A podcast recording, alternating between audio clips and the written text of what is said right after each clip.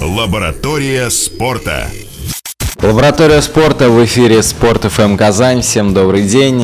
Как обычно, Адель Бурганов, Роман Цветов. Сегодня будем говорить об, о самом актуальном. И самое актуальное сейчас это допинговый скандал в легкой атлетике.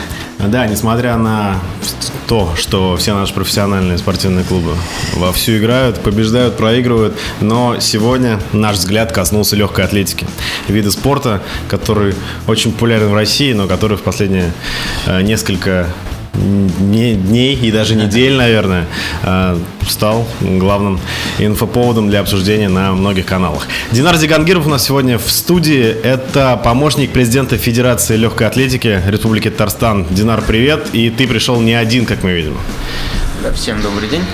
Э, со мной сегодня Вадим Ингиров, директор Казанского марафона. Здравствуйте директор Казанского марафона, да, то есть, которые бегают э, стабильно, это все организация принадлежит тебе, да? Ну, да, я являюсь непосредственно руководителем организационного комитета в данном случае, угу. да. Вот, и, да, Казанский марафон, можно сказать, на мне. Понятно. Ну, расскажите, ребят, что же случилось вообще, э, насколько это серьезно, насколько это коснется Олимпиады, за которую мы все переживаем? Ну, случилось следующее, что страна у нас большая, спортсменов у нас много, и большинство спортсменов, э, так скажем, не желая должным образом тренироваться и ускорить свой, свои результаты, точнее их рост, угу. употребляют систематический допинг, скажем так, что оказалось не безнаказанно и в итоге прояснилось. Вот. Все бы было ничего, но, к сожалению, все эти случаи, они выскакивали в основном на соревнованиях достаточно низкого уровня, угу. такие как вот в Москве проходили звезды студенческого спорта. То есть соревнования не такого уровня, где можно отбираться, выполнять нормативы. Mm, это а, самое, наверное, а, случаи, а случаи с допингом, к сожалению, появлялись там. Вот. Что касается Олимпиады, к сожалению, вероятность того, что наши спортсмены не будут представлены там, она есть. Угу. Если э, условия, которые поставила Международная Федерация легкой атлетики и ВАДА не будут выполнены, угу. то, в принципе, они имеют право не допустить наших спортсменов к участию в Олимпийских играх. Большая вероятность такого? Вероятность есть, но, как сказать, страна у нас не без... Могущественная. Да, может мы можем. Рычаги давления. Я знаю, кто всех спасет. Дядя Вова. Нет. Виталий Леонтьевич, наш архангел. На самом деле Виталий, можно вот так сказать, который спасает весь российский спорт. Расскажи, пожалуйста, а, э, можно назвать их, наверное, санкциями или ответными действиями со стороны Международной Федерации Легкой Атлетики на данный момент. Я слышал, что все российские спортсмены сейчас дисквалифицированы, да, под, от соревнований под эгидой ИАР, да? Мы, ну, получается, мы попали в такую ситуацию, что все спортсмены из России не имеют права выступать это не дисквалификация, это как раз именно санкции на международных соревнованиях. Мы сейчас были с Вадимом в Стамбуле на международном марафоне, именно который проводится под эгидой ЯВ, и вот лично столкнулись с этой проблемой. Потому что у нас элитные атлеты, которые выехали на старт, нам буквально за даже меньше, наверное, за 10 часов до старта объявили, что вы, вы не, не имеете права. Никто не бежал. Ну, из-за элиты российской нет. То есть по любителям вопрос там ну, понятно, да, решился, а ага. по, по спортсменам, по профессионалам нет. Ну, здесь, а, наверное, я прошу прощения, да, здесь, наверное, надо уточнить немножко, что да, а, в санкциях, в непосредственном тезисе а, от ИАФ, да, от Международной ассоциации легкоатлетических федераций, не указаны любители или не любители, и поэтому каким, каким образом там разделять профессионалов, элитных спортсменов и спортсменов, которые просто бегают для себя марафоны, например, да, mm-hmm. то есть э, это практически невозможно. И э, да, в этот раз получилось так, что номера нагрудные выдали уже там спортсменам из России, их около 230 на Стамбульском марафоне было. Они все приняли участие, э, элитных спортсменов, понятно, не допустили. Но вот сложилась, например, ситуация у нас с другим российским спортсменом, который выиграл марафон в другом месте, да, и вроде бы организаторы объяснили это тем, что ну, он не является там членом э, Всероссийской Федерации легкой атлетики, тем не менее его а, позже, там, спустя сутки дисквалифицировали. Вот, Динар как раз тоже показывает это сообщение. Такие же санкции коснулись у нас девочка бежала в Стамбуле, забег на 15 километров. Угу. И в связи с тем, что она жила не в отеле, где жили все спортсмены, то есть у нее не было доступа информации о том, что Федерация легкой атлетики временно угу. да, свою деятельность в ИАФ. Она стартовала, она заняла четвертое место, попала, скажем так, в призовые бонусы. И только после финиша к ним подошли организаторы и сказали, мы тебе ничего платить не будем, и обидно. А, на самом деле, вот объективно, а, настолько ли проблема велика, сколько здесь политический момент играет свою роль? То есть Россия где-то оступилась, мы в последнее время часто с этим сталкиваемся, и, собственно, вся мировая ассоциация, неважно, это легкая атлетика, спорт или еще что-то, начинает давить на Россию, искать всевозможные способы дисквалификации, какой-то ну, тут история санкций. такая, что ВАДА и совместно с ИАФ, они на основании скандально известного фильма, у них были определенные требования к, скажем, к изменению постановки работы, ну что-то вроде того. Угу. Были поставлены сроки, чтобы подать отчет. В итоге отчет был подан, и ИАФ он, к сожалению, не устроил.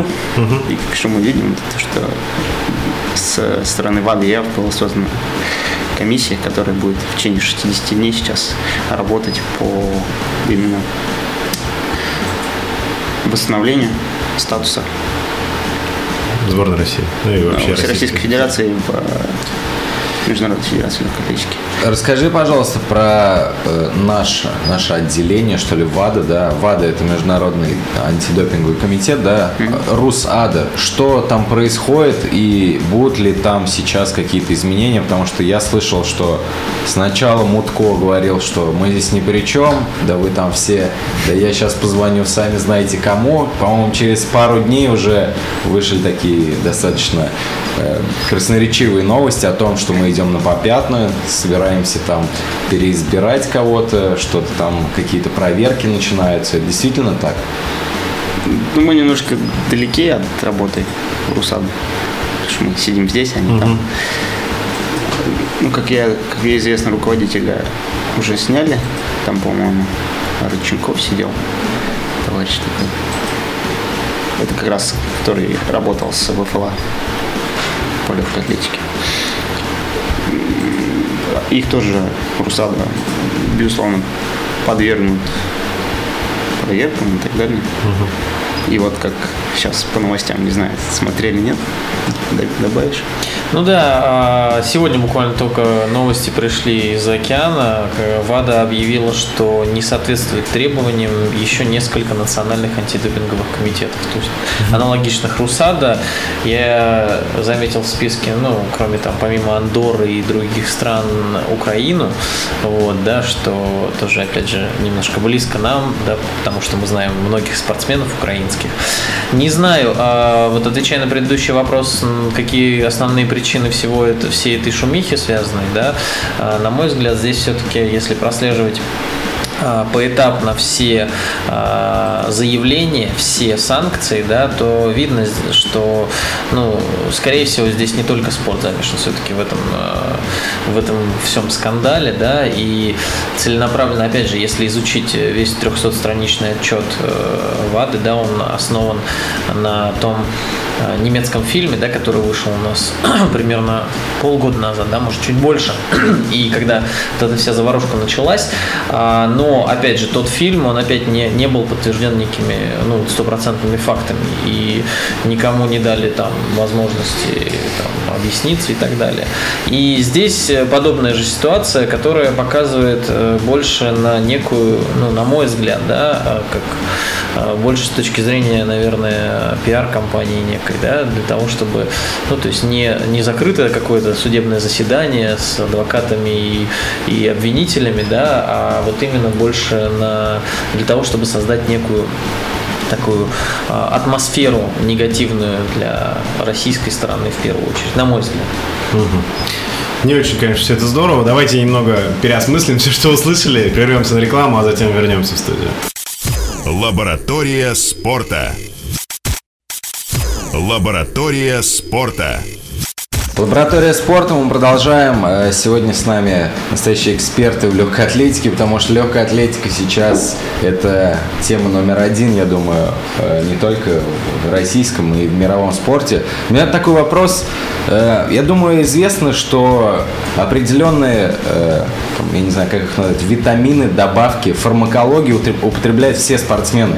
Нечеловеческие нагрузки, и без этого ну, организм просто может не выдержать. Тут вопрос Э, наверное, от антидопингового комитета, он каждый раз же добавляет какие-то препараты и ограничивает вот это, то есть на грани где-то ходят и врачи, там национальная команда и антидопинговый комитет. Допинг едят все. Ну, назовем его допинг, допустим, там какие-то препараты, да, восстанавливающие, неважно.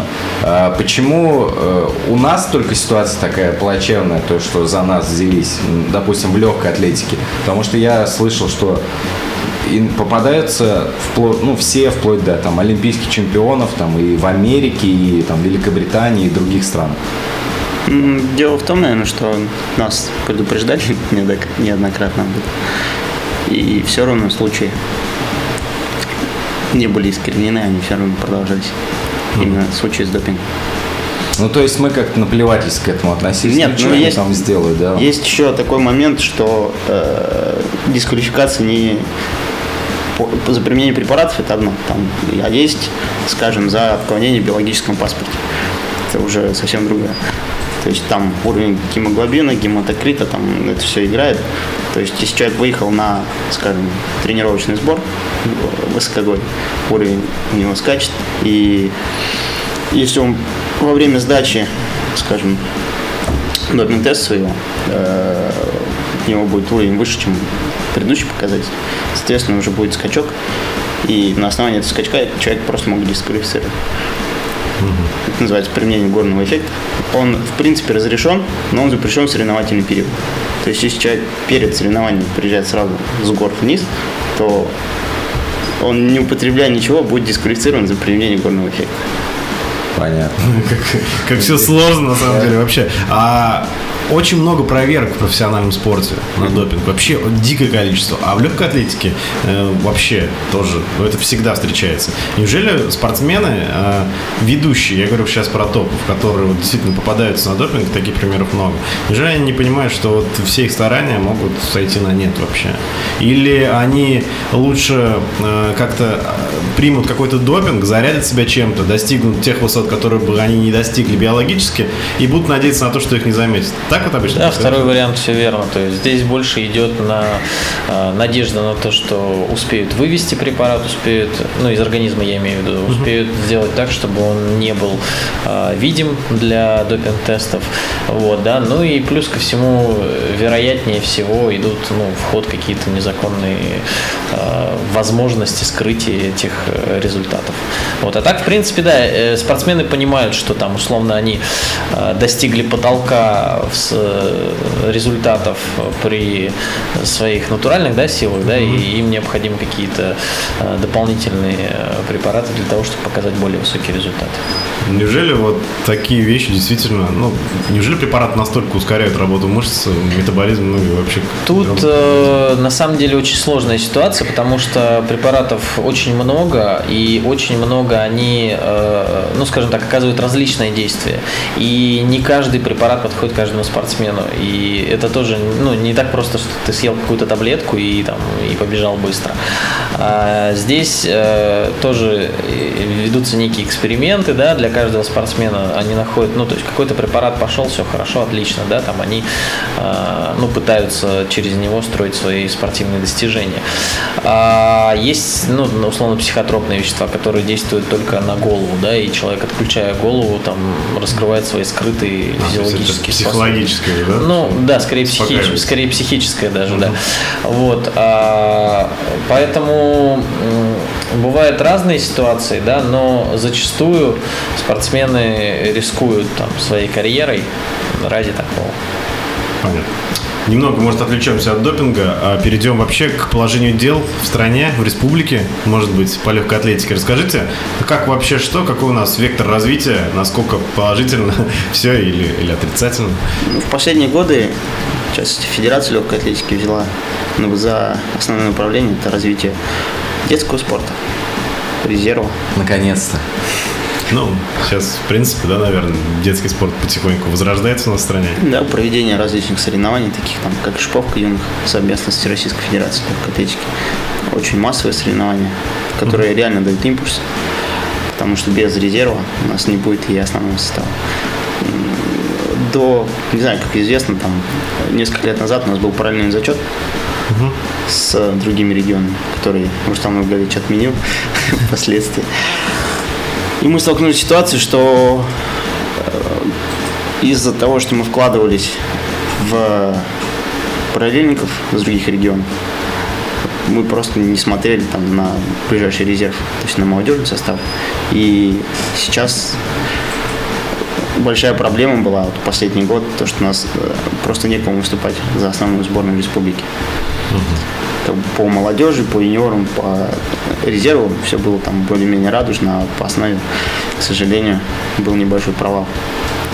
Ну, были за забойщики, ну, там, уже, скажем так, назовем ветеранами сборной, такие там, как Гульнара Самитова Галкина, которые до сих пор выступают, то есть к ним вопросов нет.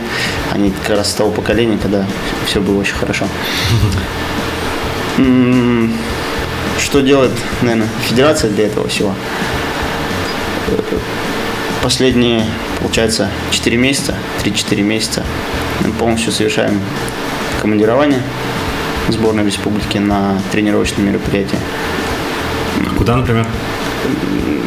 Как правило, это Сочи, Адлер. И для бегунов на средней длинной дистанции Кисловодск. Там высота и то есть условия для тренировок вполне соответствующие. И погодные условия там намного благоприятнее, чем у нас сейчас. Наверное. Вот. Также экипирование, проведение соревнований, то есть все сейчас э, по большей части лежит на нас, на Федерации легкой атлетики Республики.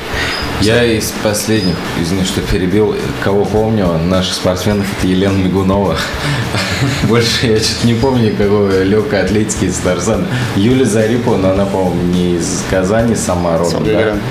Да, а кто еще? Сейчас есть какие-то люди, которые подают надежды, может быть? Которых, наверное... Я думаю, не все так плохо у нас, да. да Может сложиться впечатление, что совсем резерва не было. Нет, у нас есть, ну, можно отметить там из последних там побед это Ренас Ахмадеев, да, который последний чемпионат России на 10 тысяч метров постоянно выигрывает. А Камиль Салимулин стал а, чемпионом Европы как среди юниоров. Как раз да? есть резерв нового ну, поколения спортсмен. Да, это в беге на в барьерном спринте. Угу. Вот, поэтому, ну, я думаю, что все нормально у нас и со своими спортсменами, поэтому все, не, не все так плохо. Нет, ну да, я не говорю, что в этом вы виноваты, просто э, была у нас проблема, и я думаю, может быть, даже поэтому у нас министр спорта сменился в республике, что э, на Олимпиадах у нас как таковых татарстанцев мало.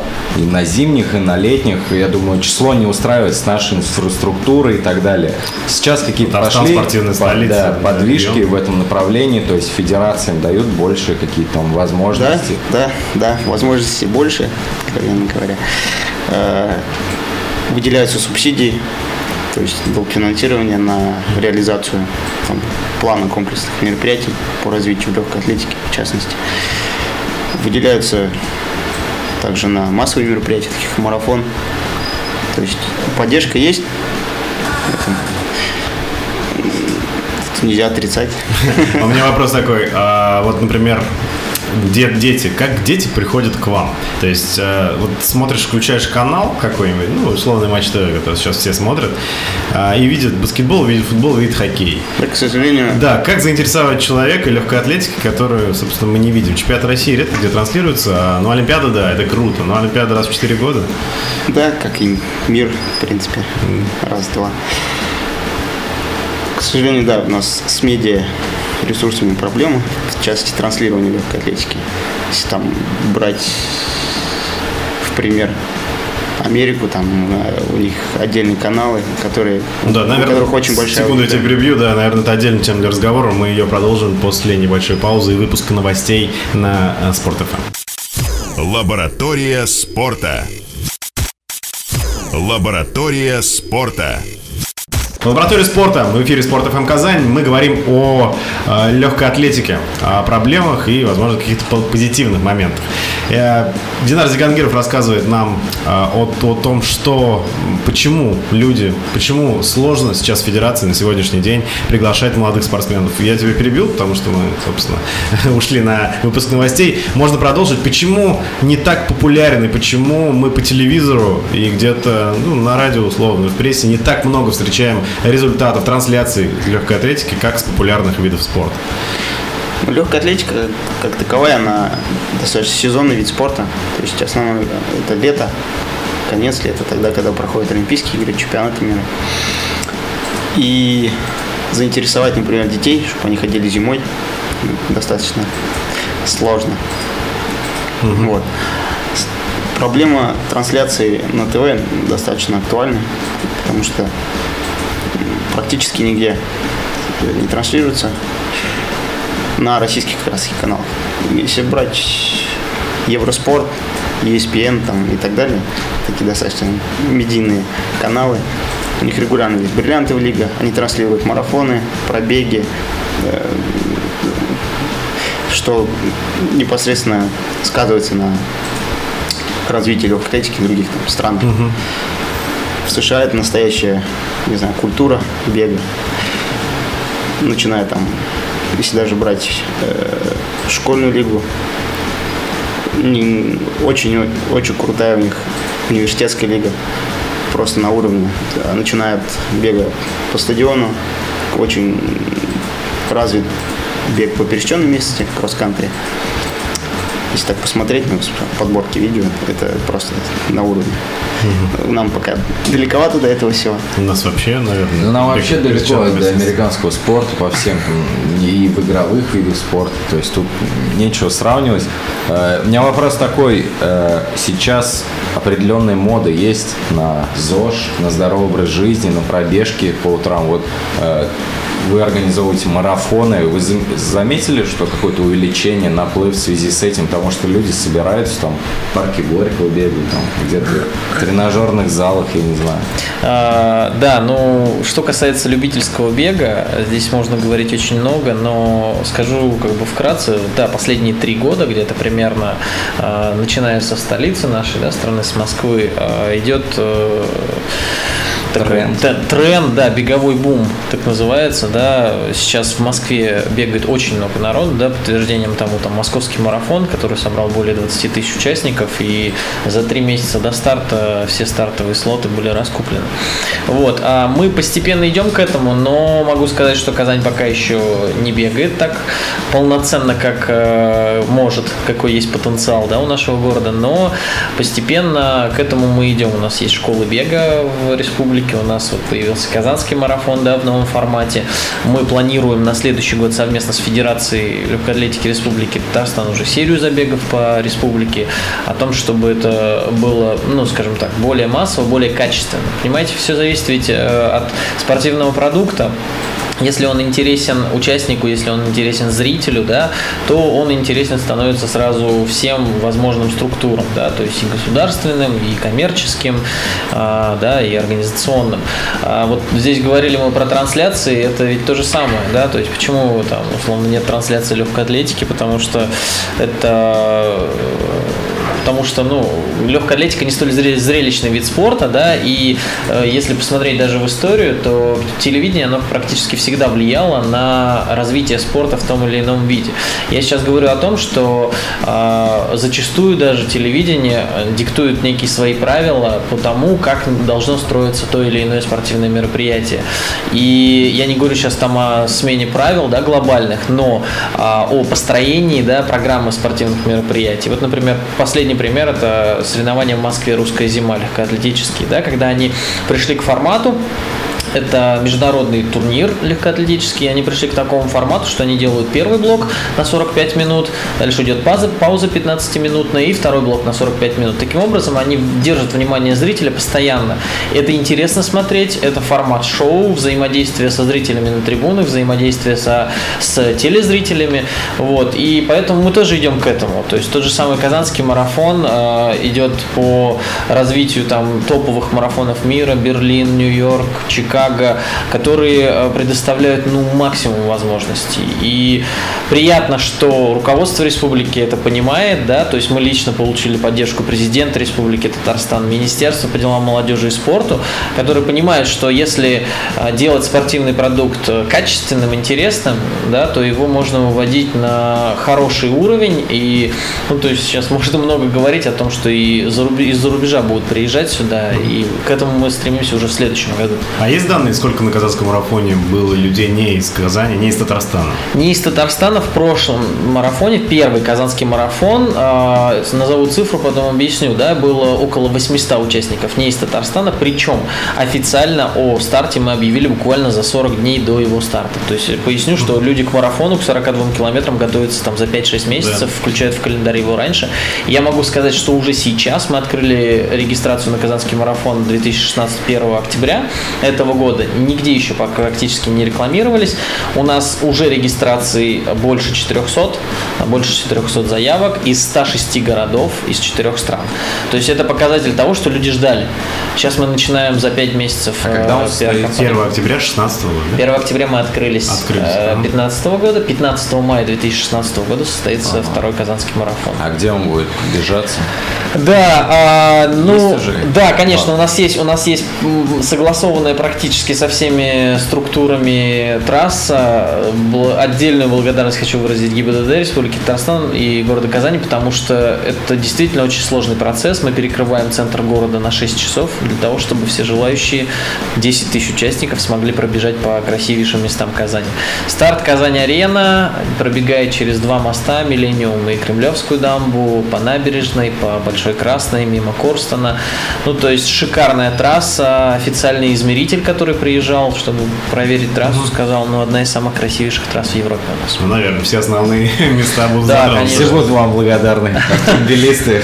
Ну, так вот, сколько в процентном соотношении ожидается людей не из Татарстана? А, тут зависит от дистанции. Если говорить о длинных дистанциях, это на 21 и 42 километра, то не из Татарстана будет порядка 80%, потому что у нас, повторюсь, еще не так много бегает местных жителей именно на длинные дистанции. А, что касается забегов на 3 и 10 километров, то здесь обратная зависимость, здесь, скорее всего, процентов 80 будет уже Свои. татарстанцев, угу. да, потому что это более короткие дистанции, и процентов 20 приезжих. Насколько популярен? Вы, наверное, общаетесь, у вас есть какие-то, ну, с другими людьми, которые организуют марафон в других городах. Насколько Казань сейчас э, повышает свой статус в России? Очень сильно. Э, в Казань, особенно на марафон, россияне хотят приехать очень сильно. Э, это вот, ну, в России бренд Казань раскручен достаточно хорошо и раскручивается еще сильнее и сильнее. И марафон здесь выступает в роли некого повода для того, чтобы приехать и посмотреть город. То есть все говорят, всегда хотел хотел приехать в Казань, отлично будет повод пробежаться как раз марафон. За рубежом, честно скажу, столкнулись с такой ситуацией, да, вот ездили на экспо-выставку Стамбульского марафона, а, рекламировали Казанский марафон, приглашали. Несмотря на то, что Турция очень близкая, скажем так, к Татарстану страна, ну, я не знаю, каждый третий, наверное, путал Казань с Казахстаном, До и мы пытались, мы есть, пытались есть объяснить, такое. ребята, нет, не Казахстан, Вам Казань, нужно было поставить э, стойку с карадинизмом в форме. Вот, это, это на самом деле, это вот, вот там треть людей знают Казань по Рубин Казань, Геогданис, Караденис. Слава богу, вот да, я очень благодарен. Да, да, да, да, я очень благодарен. Вас а, через три года этот парень в Казани раскрутится, потом уже все, я не знаю, кто там будет. Да, да, да. Ну, поэтому вот мы сейчас, ну вот э, мы планируем уже сделали некий план марафонов, куда мы планируем на экспо-выставке ездить и приглашать людей. Да? Это в первую очередь те а, места, которые очень близки логистически, то есть куда можно, откуда могут просто приехать к нам участники. Там это прямые рейсы из Праги, из Хельсинки, ну вот тот же Стамбул. Это проще, ну скажем так, э, говоря коммерческим языком, sales point продавать. То есть это проще людям э, продавать, чтобы люди, да, интересно было приехать. Были ли вот на последнем казанском марафоне люди не из России и в каком количестве? Да, мы не э, строили акцентированную пиар-компанию на зарубежных участников в прошлом марафоне, поскольку Ну, это, времени наверное, было очень пока. мало. Да, да, да, не стали распыляться. И тем не менее у нас было около 20 участников зарубежных, то есть самостоятельно как-то узнали ребята.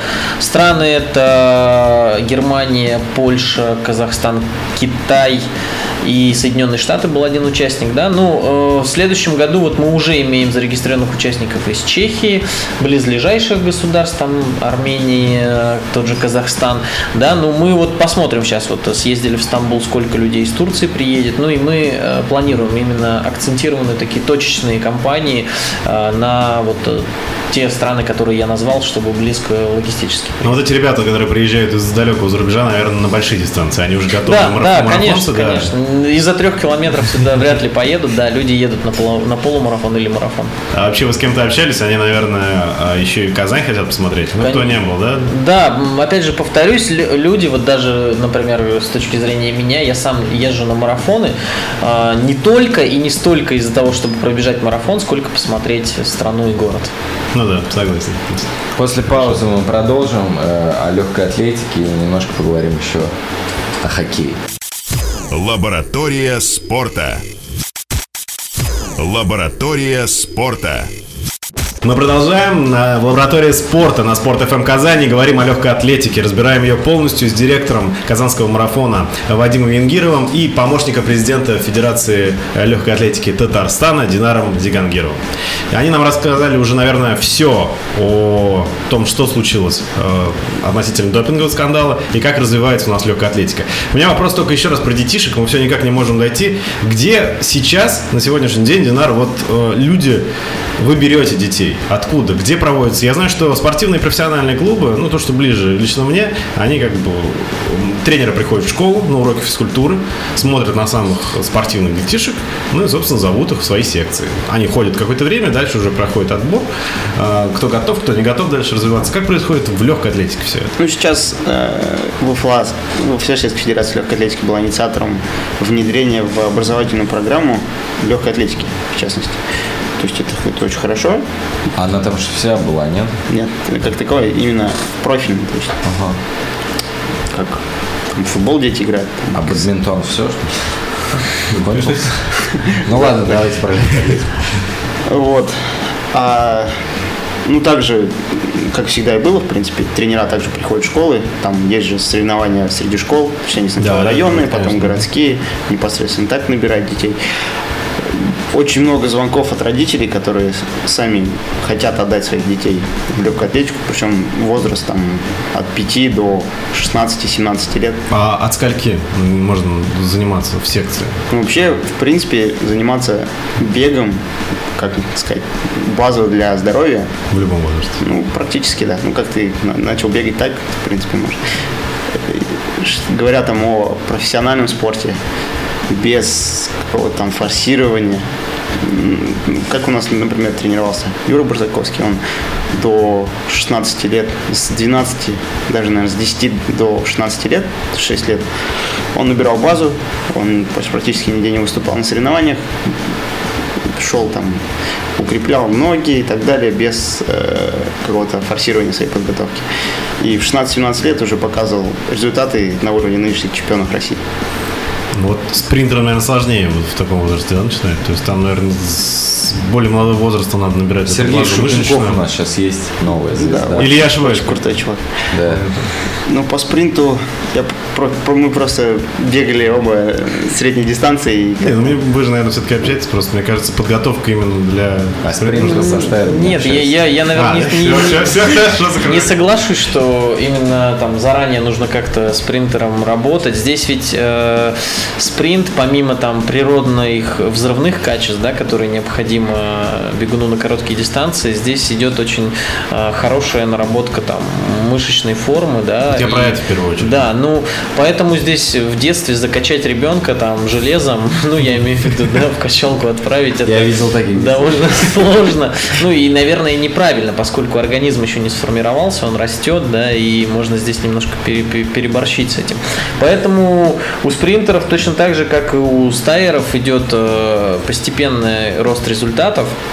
Вот, поэтому, наверное, нет как таковой там зависимости, кого раньше нужно там, начинать профессионально тренировать, там, спринтеров или стайеров. Вот у меня, э, наверное, год назад стал один вопрос. Я хотел сестру записать в секцию легкой атлетики. Э, ищу информацию, есть куча телефонов, э, какие-то адреса. С чего мне нужно было начать и куда звонить в первую очередь? не дошел, да? Да, я не дошел, в итоге сестренка занимается танцами. Вот я захотел отдать ребенка в легкую атлетику, но я не знаю ничего, где лучше там, где лучше начинать, во что, где. Давайте совет молодым родителям, куда отдать ребенка. Позвонить начать? в Федерацию легкой атлетики. И там ответят? Мы ответим. В зависимости, опять же, от района, то есть где а у нас сейчас в каждом районе есть. А где тренируются? Просто вот в манеже, я знаю, бегают всегда. Но это понятно, да, это удобный зимой. комплекс, да. да, который зимой. А где еще зимой бегать в Казани? По сути, нигде. Только, только, только манеж и. Этого хватает для всех желающих? Ну, в целом, да. Но есть пиковые дни, там, скажем, вечер. Ну, понятно. Но если составить какое-то расписание... Да, да, но оно есть, как бы, угу. все разбито и достаточно такой плотности нет. Любители тренируются по вечерам. Uh-huh. Сейчас решаем вопрос как раз по любительскому спорту, по любительскому бегу. Очень много у нас любительских клубов, клубов любителей бега, uh-huh. которым уже постараемся их закинуть манеж, чтобы они тоже не мерзли зимой. Ну, конечно. А вот в молодом возрасте как раз для родителей здесь, наверное, очень важно как раз марафон, развитие марафонов, да? То есть, когда люди взрослые уже увлекаются этим. Ну, любительский бег, хорошим. да, в целом, конечно, ну, мы знаем, да, чем занимаются родители, там, в 90% случаев, то даже и отдают детей. А, да, любительский спорт мы пытаемся развивать, да, и через, через такие события, как марафон, да, такие знаковые, пытаемся вовлекать их э, в здоровый образ жизни, когда э, человеку не важно время, за которое он преодолевает дистанцию, да, важен сам факт, само ощущение, э, сама та эйфория, которую получает человек при беге. Вот, поэтому э, таким образом, да. Что касается, вот еще хотел добавить, да, э, если там не нашли телефон Федерации легкой атлетики, Министерства спорта, мне кажется, тоже всегда ответить, какие спортивные школы у нас есть по легкой атлетике в том или ином городе, районе. И вперед в спортивную школу есть тренеры, которые отвечают за там, определенные направления, спринт, там, прыжки, Давай. Э, стайерство и так далее. И есть там учебно-тренировочные группы, группы спортивного совершенствования. Ну, то есть различ, по различным э, показателям, которые отличаются друг от друга, и все, и вы в легкой атлетике. Давайте телефон скажем который можно позвонить объективно, Конечно. которому сейчас вот люди слушают и думают, да, здорово, у меня все бегают, знакомые на марафон ездят, различные. Пока Динара ищет телефон, я задам тебе вопрос. Да. А, допустим, родители ну, замечают, что ребенок быстро бегает, и они хотят его отдать на спринт. Но потом они приходят, и тренер говорит, что лучше там на прыжки, допустим, у него есть данные. Как вообще принять это решение или э, к чему определить, к чему ребенок больше предрасположен, так сказать? И можно ли какое-то время совмещать объективно, не в укор? Как э, сказал Динар, здесь э, все верно. До там 15-16 лет определяться со специализацией, э, ну, я бы не советовал. Потому что нужно развивать общую физическую подготовку у ребенка, да, и дальше уже смотреть. История знает массу примеров, да, когда там спринтера в итоге переходили в прыгунов в длину, поскольку там примерно, ну, одни и те же функции задействованы. Вот. А то же самое там мы знаем, что когда люди начинают даже там бегать 400 метров, 800 метров, там они понимают, что, ну, здесь э, имеет значение возрастной э, пункт, и условно там в 18-20 лет он хорошо бегает 800 метров, через там 7-10 лет у него хорошо идут марафонские дистанции. Ну, то есть мы знаем, что марафон это больше для возрастных спортсменов. Вот, поэтому не стоит опасаться, на мой взгляд, когда тренер говорит, вот лучше попробовать там, давайте попробуем там барьерный бег или давайте попробуем а, прыжки. Вот, поэтому до там 16-17 лет смена специализации вообще не катастрофична. Телефоны давайте продиктуем. А если вы решили отдать своего ребенка в легкую атлетику, либо вы сейчас сам ребенок до сих пор и хотите заниматься профессионально, либо для себя, либо понять, насколько у вас а, предрасположенность к этому виду спорта, запишите телефоны 299 10 86 292 46 88 и код, а это факс. Ну, можете один телефон даже. Ой, я тут а, что-то сбил. А, код города у нас 843. Еще раз повторю номер. 299 10 86. Или и, пишите на И мы вас, мы вас ждем. У меня один дилетантский вопрос. А, ну, в последнем разговоре как раз. А были ли случаи, когда а, человек э, занимался спринтом, пока молодой. А потом лет в 25 он захотел, собственно, попробовать себя в марафоне уже. Это вообще возможно или такого вообще быть не может? Ну, у нас есть такой случай, э, ну, живой, по крайней мере. Есть участник. Он уже трех, живой, хорошо. Участник трех, трех Олимпиад, Виктор Чистяков. Он вообще прыгал в шестом. Ага. И вот в том году он пробежал Чикагский марафон. Ну да, здесь немножко нужно просто пояснить, да, Витя Чистяков, он занимался профессионально прыжком шестом, он, по-моему, даже членом сборной был, ну, ну, да, участник. участник Олимпиад, вот, но а, марафон с точки зрения, да, профессионально, конечно же, он там, он показал результат непрофессионального бегуна, да, больше любителя, потому что в марафон он пришел уже просто как вот э, то, о чем я говорю, как приходит туда там 95% людей, они бегут не за результатом, да, а именно для э, некого вызова себе преодоления Галочка такой жизни. дистанции. Да, да, да. У меня последний вопрос перед тем, как мы закончим. Сколько в среднем стоит одно занятие по легкой атлетике для детей? Для детей все абсолютно бесплатно. Все Красота на легкую какая. атлетику. Э, Все спасибо бегаем. вам, ребята. Приходите к нам спасибо, еще обязательно. Спасибо, спасибо большое. Удачи вам. Да, если вдруг Легкую вам будет атлетику. что рассказать народу о новых совершениях, приходите, всегда будем рады. Всего доброго. До свидания, услышимся через неделю. Лаборатория спорта.